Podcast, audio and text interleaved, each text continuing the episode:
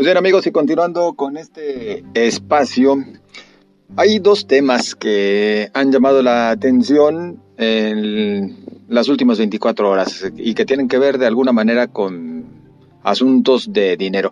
Y nos referimos concretamente a México ante la OPEP por aquello de que se deben de reducir, según acuerdos a los que se ha llegado, bueno, reducir eh, las cantidades de, barriles producidos diariamente por parte de todos los eh, países productores a fin de ajustar a la alza los precios del crudo.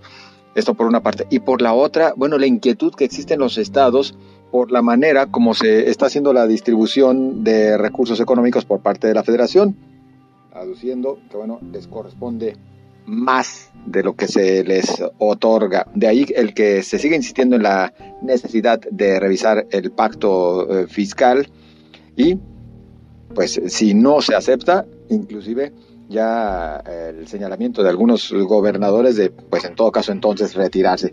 Yo agradezco el que acepte darnos su opinión en pleno Viernes Santo. Héctor Romero Fierro, ¿cómo estás Héctor? Buenas noches. Muy bien, muy buenas noches al auditorio. Pues Héctor, por favor, eh, vamos entrando primero con este tema de, México ante la OPEP, todo lo que ocurrió y en lo que se nos asegura, pues hasta intercedió al final Donald Trump. Y muy buena persona él, hasta va a aportarle a Estados Unidos eh, en una reducción de ventas de petróleo para que México pueda mantenerse bien ante la OPEP y los países productores.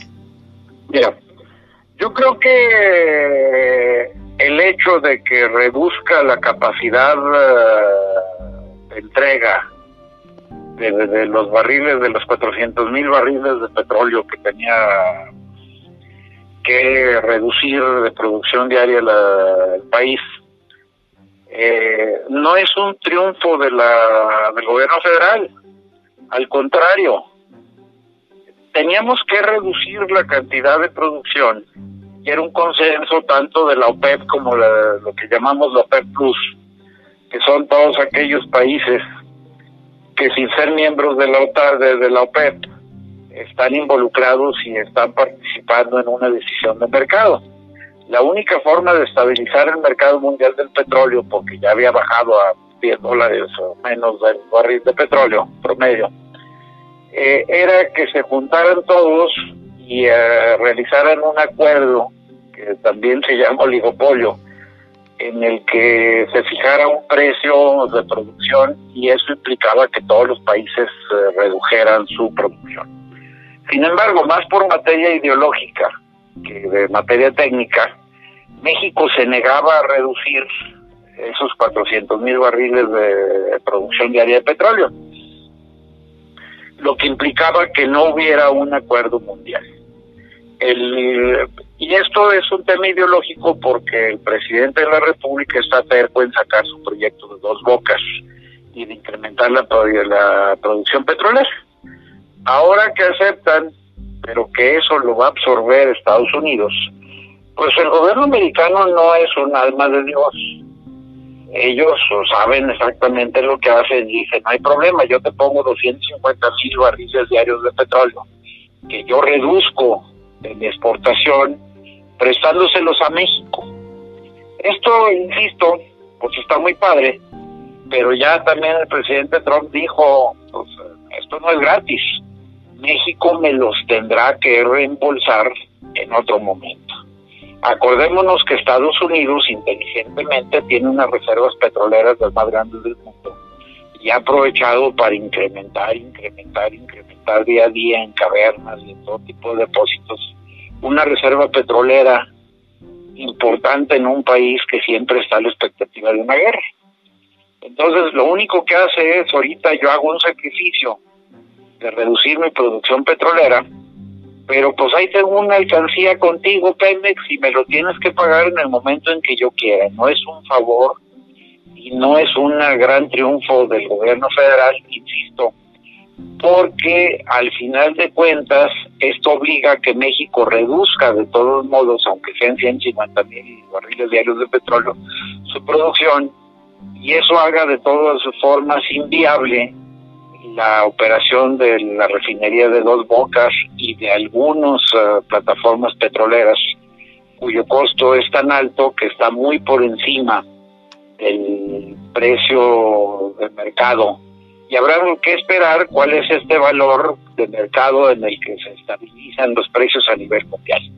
Pero no es ninguna buena noticia para México, y menos cuando México había hecho sus estimaciones petroleras en casi 50 dólares por barril y actualmente está en 10 dólares. Calculamos que queden veintitantos dólares, que para algunos centros de extracción de petróleo de México sigue siendo por abajo de su costo total de extracción del crudo. Entonces ningún beneficio tiene.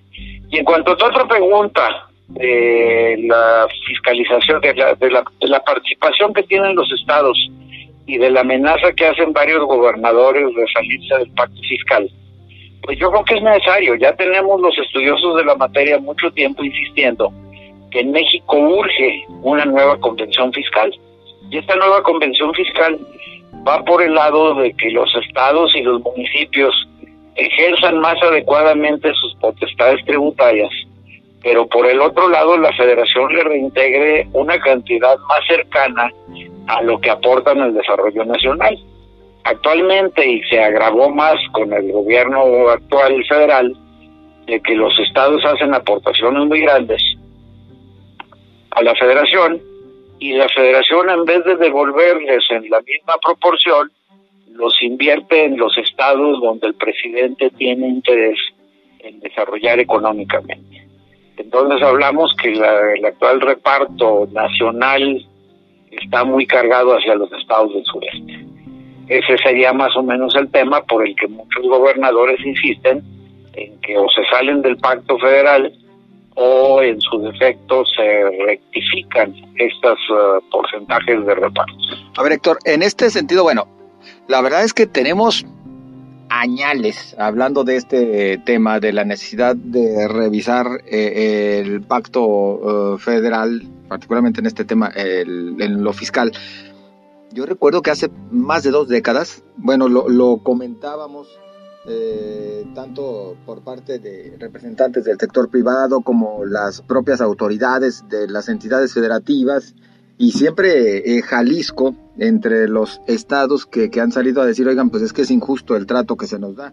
Y principalmente diría yo, eh, Jalisco, Nuevo León, Sinaloa, estados que son eh, eh, que tienen una actividad productiva importante, pues son los que han dicho, pues es que no se nos da lo justo.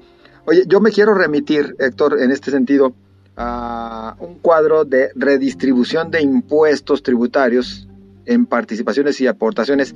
He de aclarar que este que me encontré es de 2016, pero en este cuadro, Jalisco aparece en la posición sexta después de la Ciudad de México, Nuevo León, Tamaulipas, Veracruz, Estado de México y ya después Jalisco. Y voy a desglosar, en el caso de nuestro estado, cuando hablamos de impuestos tributarios, se dice que representan el 3.1%, las participaciones 6.4% y las aportaciones 5%. Muy por abajo de lo que ocurre con la Ciudad de México, donde en impuestos tributarios aparece con el 46.2%, participaciones 11.8% y aportaciones 3%.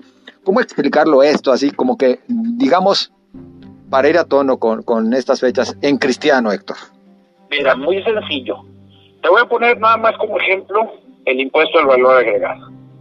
Precisamente como su nombre lo dice, el impuesto se causa por el valor que se le agrega a un producto en determinado lugar o por determinada empresa.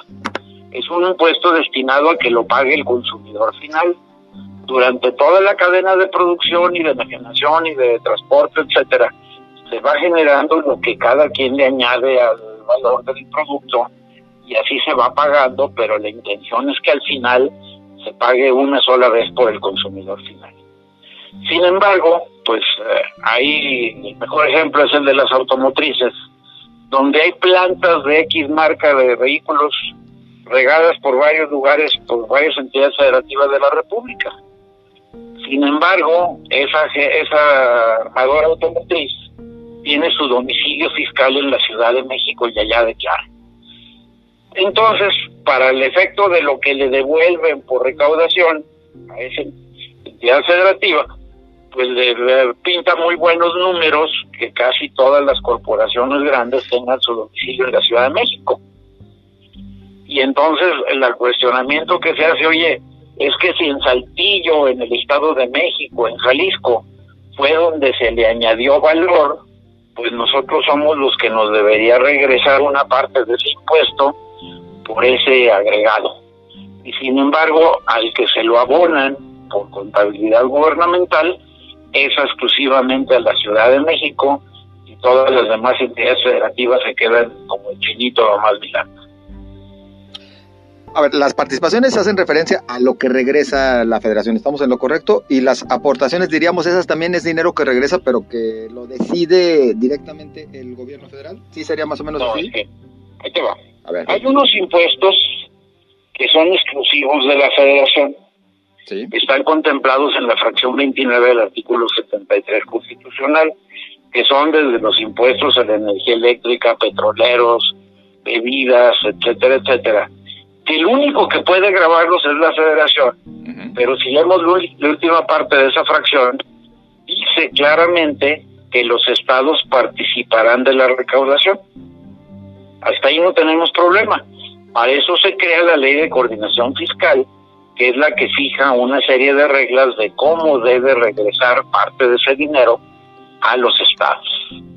Luego, hay impuestos que son exclusivos del municipio Ahí nadie los puede grabar más que los municipios y eso se queda el municipio 100%.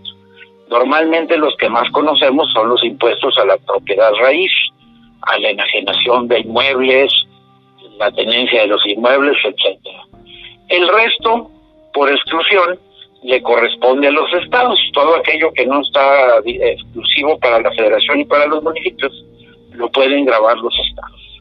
Y la propia Constitución en su 31 fracción cuarta nos dice que hay tres potestades tributarias, federación, estados y municipios, incluyendo ahí en estados a la Ciudad de México. Entonces los tres pueden grabar las mismas bases.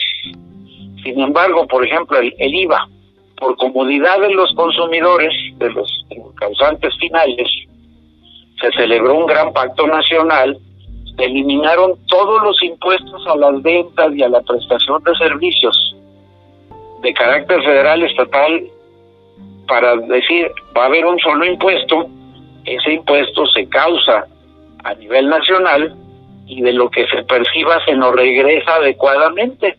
Y para eso era precisamente el impuesto al valor agregado. Sin embargo, ahora insisto, no es equitativo el reparto, la federación les está dando menos participación de lo que los gobernadores dicen que les deberían regresar y por eso es este incidente.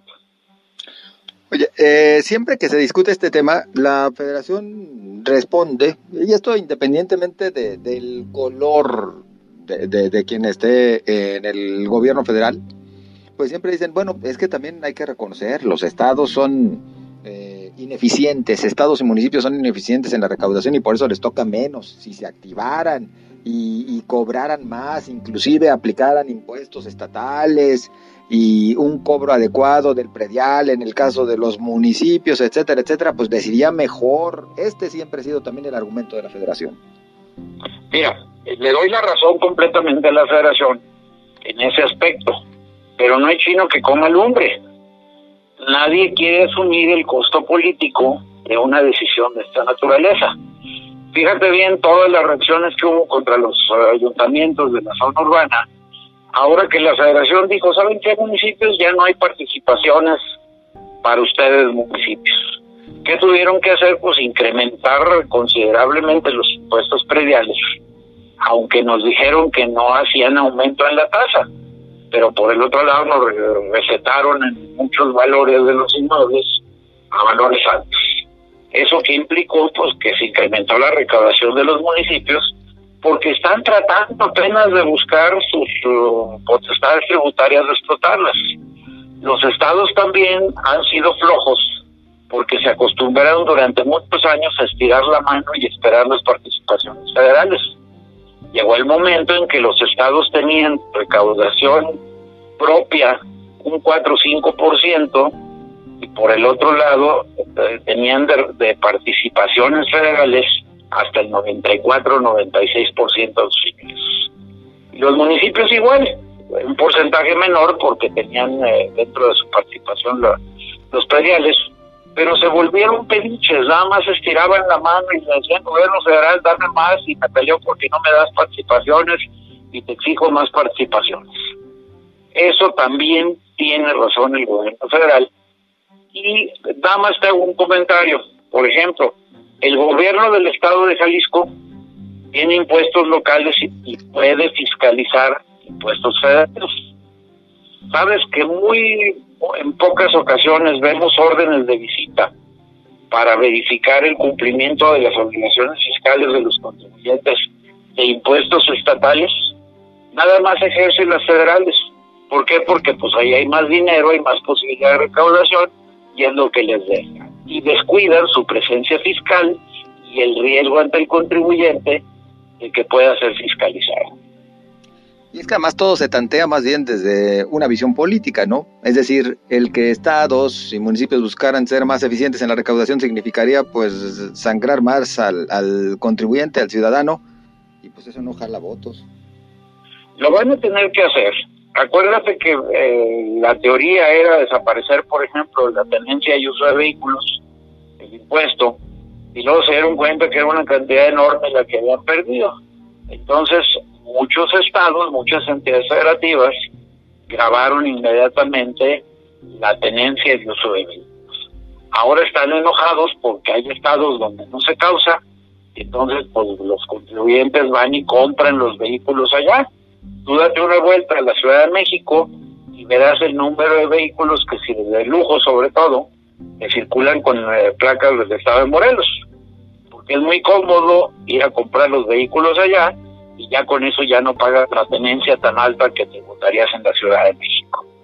Y eso es muy práctico porque pues, a mí me dan más barato en otro estado, no causo el impuesto, pues voy y lo saco allá. Como pasa aquí con las placas de los vehículos, para evadir los radares, mucha gente va y saca placas en otro estado y ya no me pueden multar por haber eh, cometido una infracción por alta velocidad con las cámaras. Así es. Héctor, por último, nada más eh, entonces preguntar, eh, ya lo ha mencionado el gobernador de Nuevo León, hoy lo dice el gobernador de Jalisco, ya tuvimos oportunidad de escucharlo en nuestro resumen inicial aquí de frente en Jalisco. Mm, pues dicen, en caso de que no se atienda este llamado a una revisión de, de, este eh, pacto federal, pues entonces nos vamos a salir, vamos a romper con el mismo. ¿Es esto factible? Por supuesto que sí, ya está previsto en la misma ley en cualquier momento para algunos impuestos, no para todos, el Estado puede renunciar al pacto nacional y decir, pues ahora ya no voy a cobrar el IVA en mi Estado, vamos a cobrar un impuesto estatal y renuncio a, a todo este tipo de prerrogativas que tenía participar con la federación, tu federación cobra tus propios impuestos. Y claro que es factible, que es posible y que si la federación no reacciona y implementa ya un nuevo pacto fiscal adecuado, pues hasta sería preferible para los estados del norte de la República y del centro. ¿eh? Oye, pero en el balance final sí convendría, por ejemplo, es decir, sí podría compensar todo esto, eh, a ver, un IVA, por ejemplo, un impuesto al consumo, pues aquí ya entonces se aplicaría doble, ¿no? El federal y el estatal. No, porque ya no se puede aplicar el federal porque el Estado de Jalisco se estará saliendo del modelo. Precisamente el convenio señala que yo dejo de cobrar los impuestos para que tú cobres el federal. Entonces habría, se rompería ese equilibrio y por supuesto que la federación iba a tratar de cobrarlos sin facultad alguna porque es un impuesto conjunto, federación y estados. Pues más fácil, mira, ha habido convenciones fiscales en 1925, en 1933, en 1947, en 2004, pues órale de 2020 Y entonces entramos a un tema de más equilibrio real para los estados que se dieran la riqueza, que es lo que pelean estos gobernadores con toda la razón del mundo. Y en este tenor, entonces, hasta el gobierno federal, bueno, refiriéndonos concretamente a este de la cuarta transformación, pues se podría alzar el cuello, ¿no? Decir, nosotros hicimos una revisión del pacto eh, fiscal. Claro, pero no les conviene. El problema del gobierno federal para 2020 es que no tiene los ingresos suficientes para cumplir con todo lo que prometió. Imagínate con esta crisis del coronavirus, eh, la disminución de ingreso que va a tener, se le cayó el precio del petróleo, eh, está haciendo uso desde el año pasado de fondos federales que teníamos por ahí guardaditos en los y en una cosas, porque no les ajusta la recaudación. Entonces, por supuesto que el gobierno federal se va a defender como gato boca arriba, porque necesita dinero para seguir cumpliendo las promesas del presidente. Cosa que insisto, sin recaudación es imposible, pero quieren matar la gallina de los huevos de oro sin apoyar a las empresas en esta crisis, cuando lo único que se deberían es más quiebras de empresas y menos recaudación que tienen. Por donde se le vea una situación complicada, esperemos a ver que se pueda llegar al mejor acuerdo. Héctor, como siempre, agradecidos, eres muy amable. Que pasen buenas noches al auditorio. Gracias, Héctor Romero Fierro. Bueno, pues ya lo escuchó usted, con, con ambos temas, este relacionado con el petróleo, la realidad es que pues sí, se logró que Estados Unidos apoyara, pero pues lo vamos a deber. ¿Cómo se va a pagar? Ahí sí, quién sabe. Y este otro, de este convenio de coordinación fiscal o el pacto fiscal con la federación, pues también vaya que será buen motivo de análisis también en lo sucesivo. Por lo pronto, a usted muchísimas gracias, le deseamos lo mejor, por favor siga cuidándose, no son vacaciones, cuídese y cuide a los suyos, no salgan de casa, mejor protegerse. Nos escuchamos el lunes, pásela bien.